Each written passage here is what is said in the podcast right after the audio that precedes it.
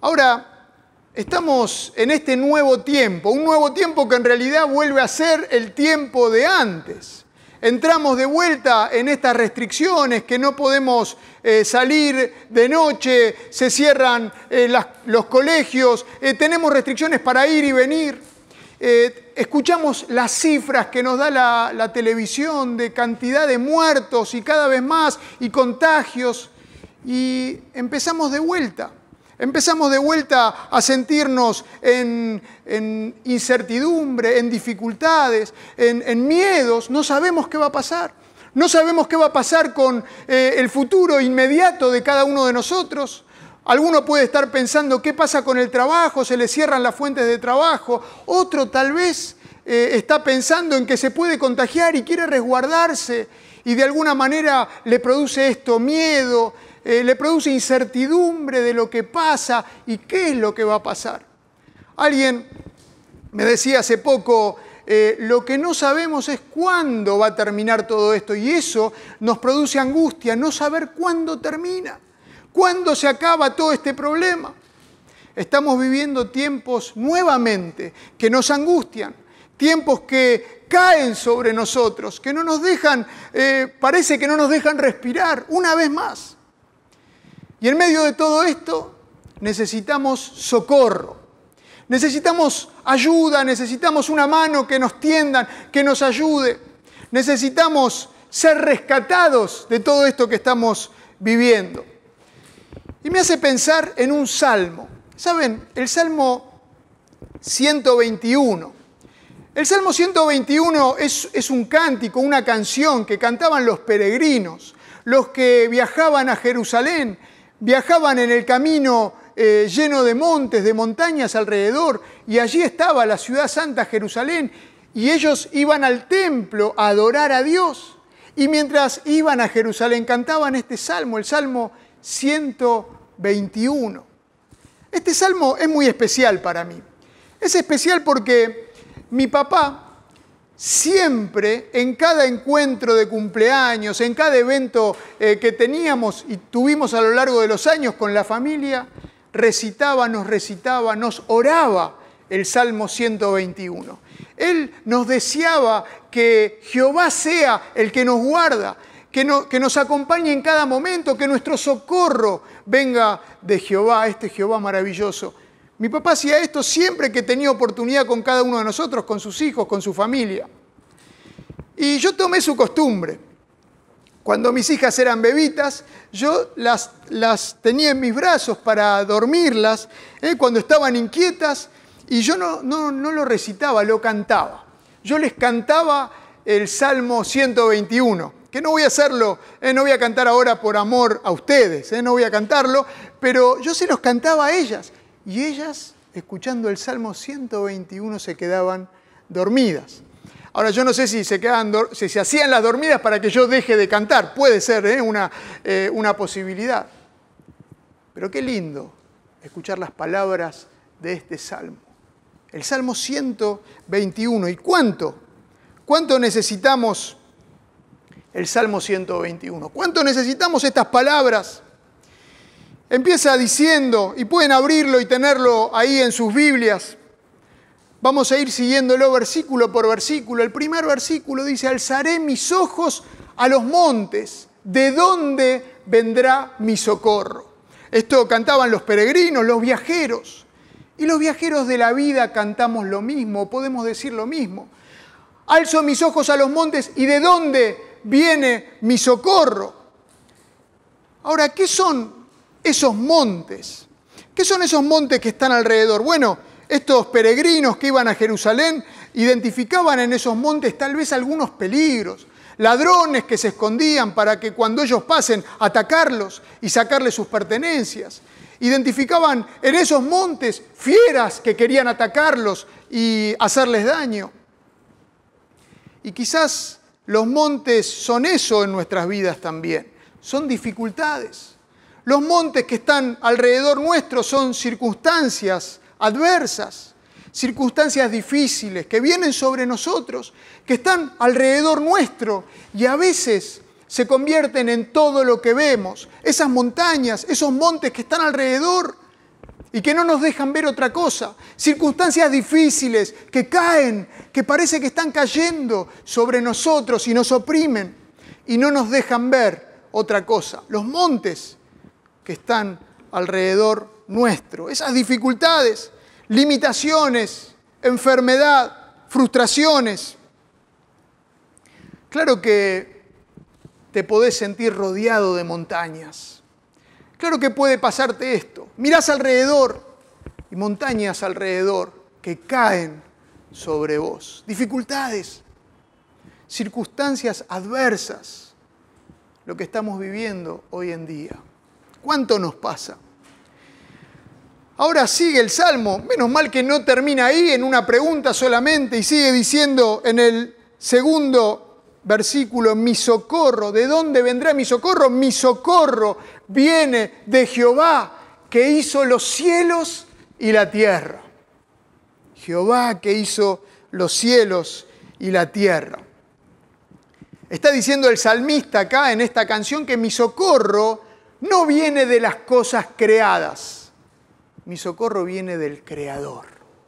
Está por encima de todas las cosas. Jehová, Jehová que si yo me concentro en mirar los montes que están a mi alrededor, y yo trato de buscar ahí en los montes alguna ayuda o alguna salida, no la hay. Pero si elevo un poco más mi mirada, mi socorro viene de Jehová, dice el salmista, el creador de los cielos, la tierra, los montes, de todas las cosas.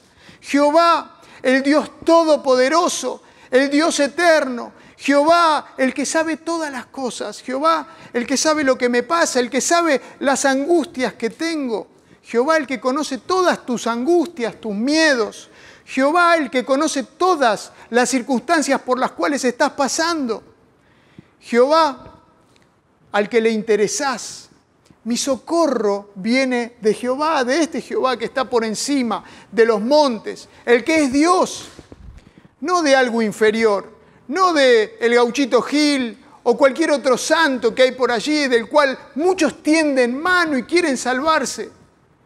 No, mi socorro viene de Jehová, que es el que hizo los cielos y la tierra, del Creador Todopoderoso. Sigue diciendo este salmo, este socorro que viene de Jehová y habla de lo que Jehová hace.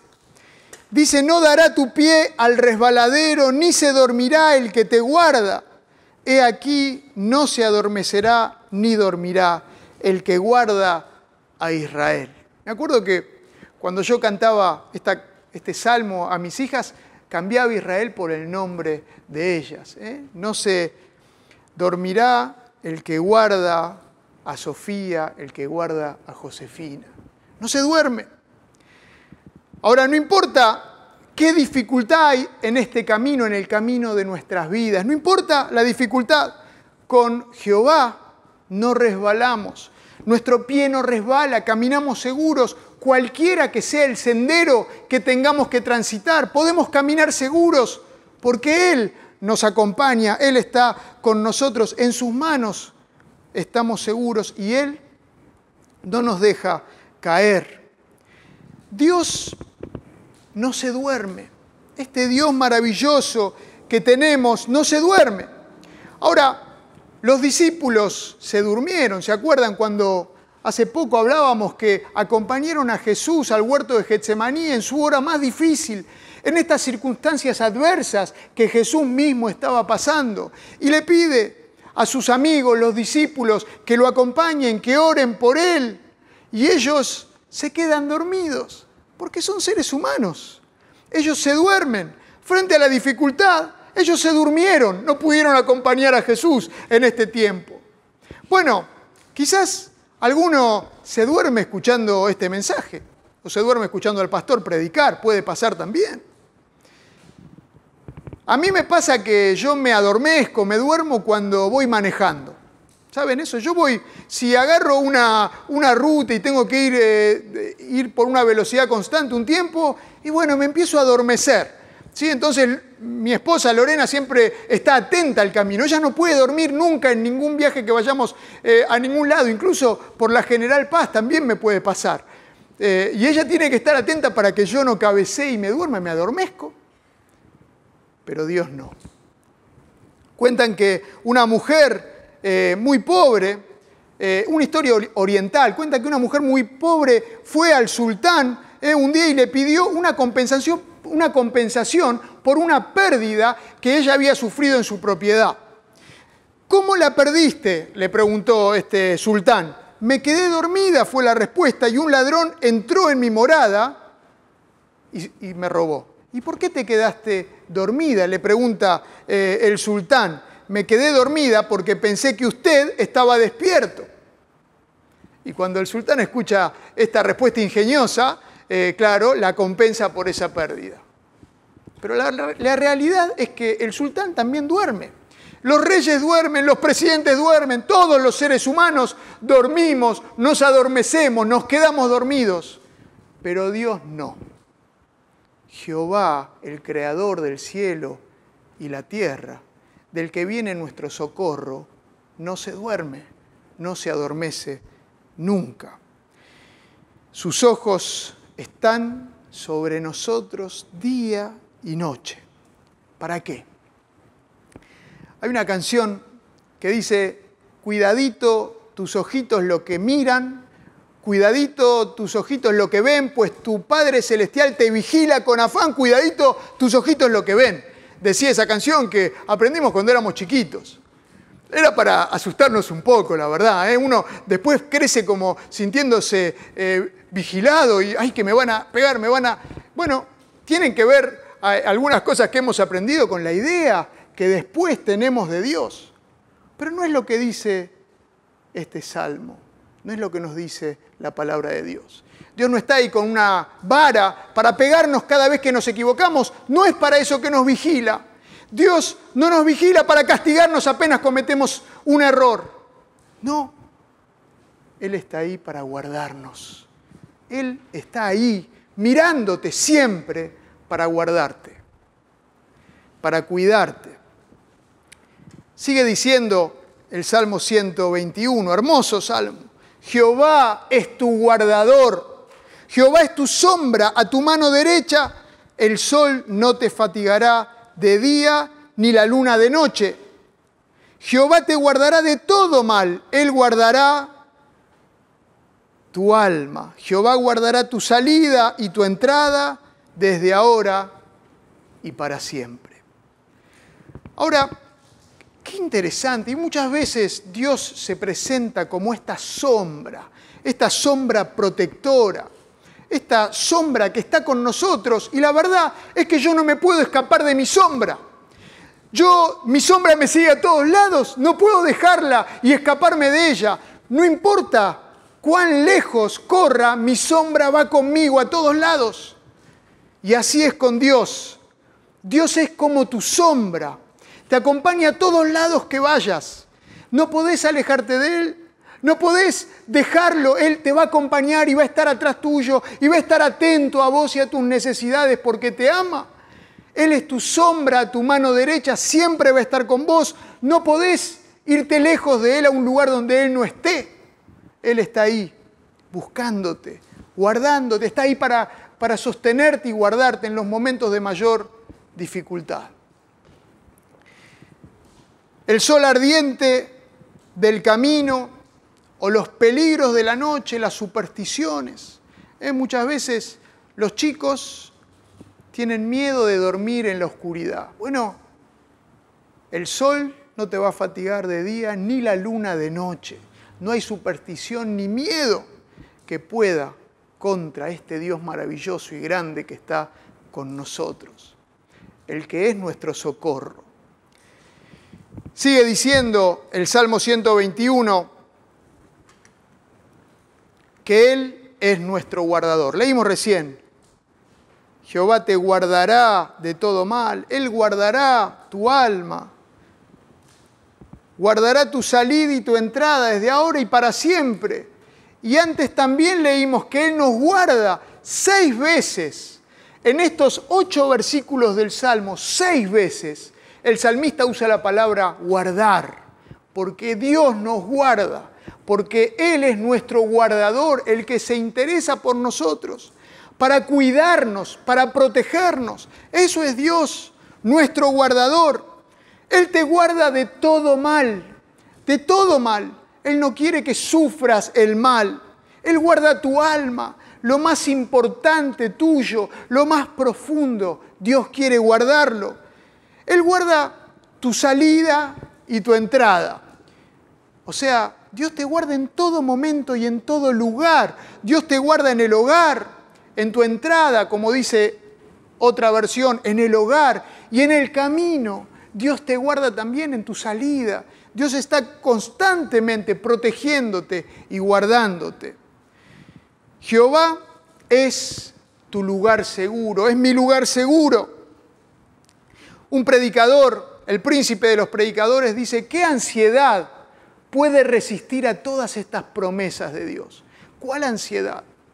Y estamos pasando por muchas ansiedades, decimos. Estamos pasando por, eh, por muchas situaciones que nos provocan ansiedad y angustia. Pero ¿qué ansiedad puede resistir estas promesas de Dios para tu vida? ¿Qué ansiedad? Ponete, animate a confiar en Él, a ponerte en sus manos. Animate a decir, mi socorro viene de Jehová que hizo los cielos y la tierra. Quiero hablar un poco de Jesús ahora, porque qué bueno relacionar esto con lo que Jesús nos mostró acá en la tierra, Dios en la tierra.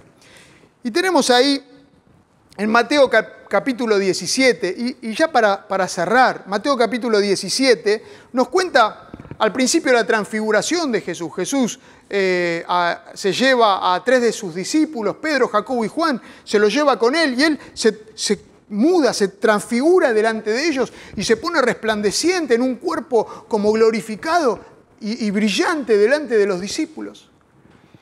Y cuando vuelven a estar con los demás, ¿sí? cuando bajan y están con los demás, eh, vienen y pasa esta situación, ¿no? que la podemos ver ahí en Mateo eh, capítulo 17, eh, había un padre que lleva a su hijo endemoniado, que había llevado a su hijo endemoniado o lunático, dice, actuaba como lunático, lo había llevado con los discípulos que habían quedado ahí cuando Jesús no estaba. Lo había llevado para que los discípulos hagan algo con él y lo ayuden. Y cuando llega Jesús, eh, hay, un, hay, un, alboroto y se había producido como eh, un altercado, estaban los fariseos ahí, estaban los discípulos, estaba el endemoniado y estaba el padre del endemoniado. Entonces Jesús pregunta, ¿qué es lo que pasa acá? Y el padre de este muchacho endemoniado va a Jesús a hablarle. Y, le dice, le cuenta a Jesús que eh, el, el, hijo desde niño había sufrido todas estas cosas, que que el demonio lo tiraba al fuego para matarlo, para hacerle daño, o al agua para que se ahogue, lo lastimaba constantemente, hacía que se lastime a él mismo. Estaba en una situación deplorable, una situación de, de autodestrucción. Y le dice el Padre, lo traje a tus discípulos y no pudieron hacer nada, no pudieron salvarlo, eh, pero vos podrás hacer algo, le dice el Padre a Jesús. Qué interesante, ¿no? Notar que el padre de este muchacho, la fe del padre es, es para destacar, porque el padre de este muchacho va primero a, los discípulos de Jesús. Y podemos hacer un paralelismo entre los discípulos y la iglesia. Y, el padre se acerca a estos discípulos eh, que tenían la autoridad de Jesús, como la iglesia, y, les pide que hagan algo por su hijo, les piden le pide que lo, lo ayuden, lo liberen.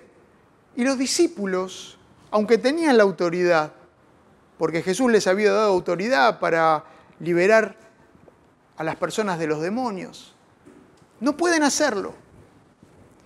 Porque fallaron los discípulos en ese momento. Los discípulos fueron parte de un problema. De repente los discípulos fueron como las montañas ¿eh? de la que estamos hablando. Problemas, problemas también en la vida de este muchacho y del padre.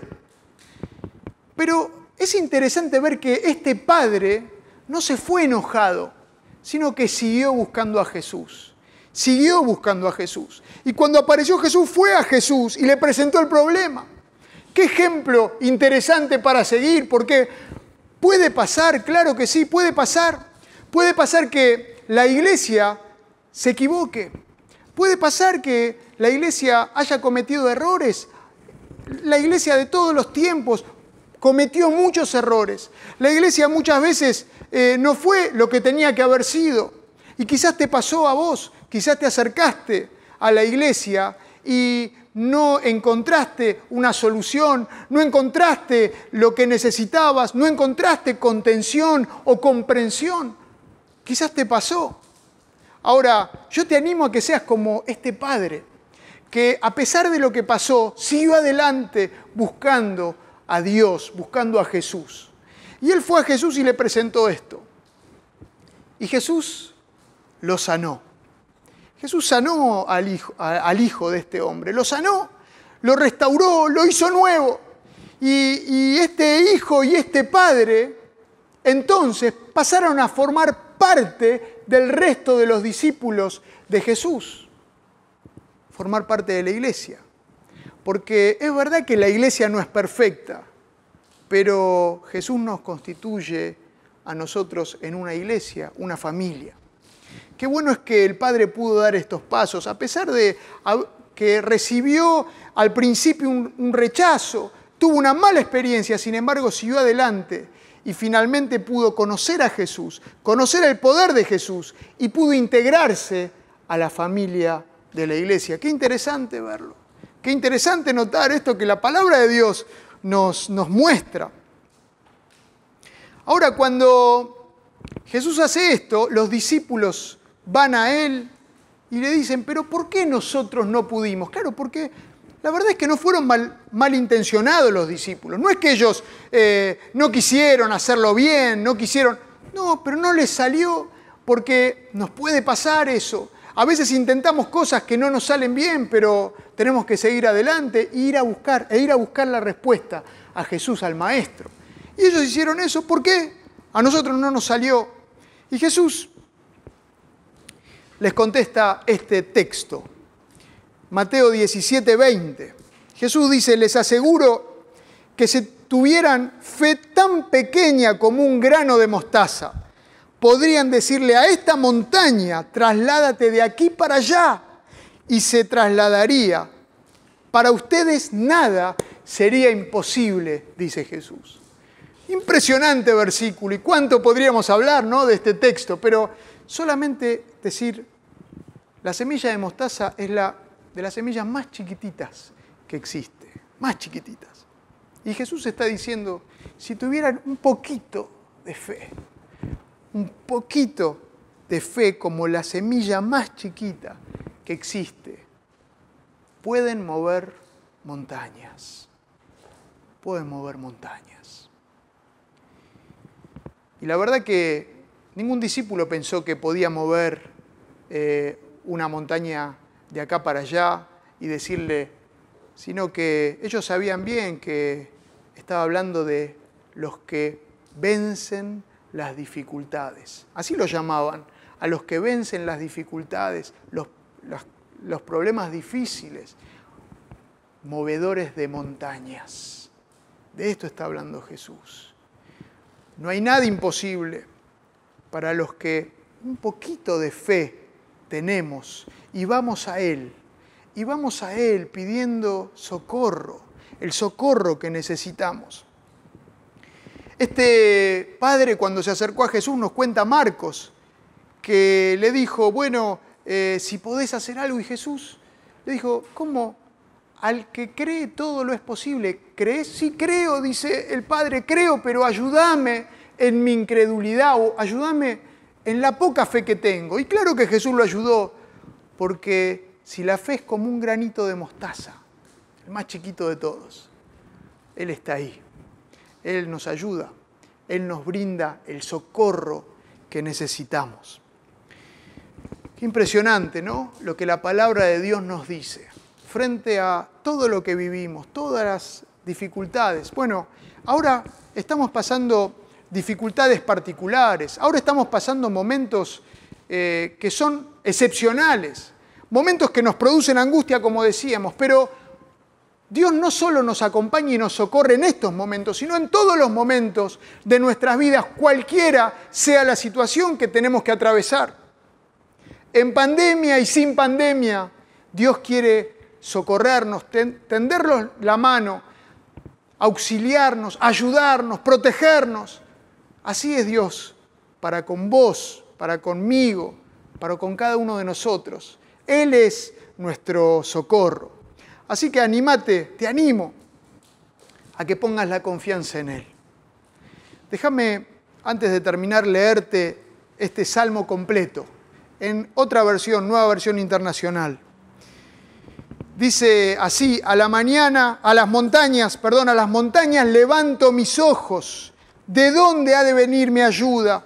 Mi ayuda proviene del Señor, creador del cielo y de la tierra. No permitirá que tu pie resbale, jamás duerme el que te cuida. Jamás duerme ni se adormece el que cuida de Israel. El Señor es quien te cuida, el Señor es tu sombra protectora. De día el sol no te hará daño, ni la luna de noche. El Señor te protegerá de todo mal, protegerá tu vida. El Señor te cuidará en el hogar y en el camino, desde ahora y para siempre. Ahora y para siempre. Anímate a poner la confianza en Él y si, si necesitas socorro, clama a Él, que Él está atento para ayudarte. Déjame terminar con una oración. Te damos gracias, Señor, gracias, porque sos un Dios grande y maravilloso, un Dios creador, un Dios poderoso, un Dios que conoce también todo lo que está en nuestra mente, en nuestro corazón. Conoces todo lo que nos pasa, nuestros miedos y angustias, nuestra felicidad, nuestra tristeza, conoces todo lo que nos pasa, nada se escapa de tu mirada. Y esa mirada que tenés hacia nosotros es para atraernos a vos, para protegernos, para guardarnos, para darnos vida y vida en abundancia, como dice tu palabra. Señor, que en este momento que tanto necesitamos socorro, podamos mirar más alto que los montes, más alto que las montañas de problemas que están alrededor. Podamos poner la mirada en vos para que vos hagas esta obra, para que vos nos guardes en nuestra salida, en nuestra entrada, en el hogar, en el camino, desde ahora y para siempre.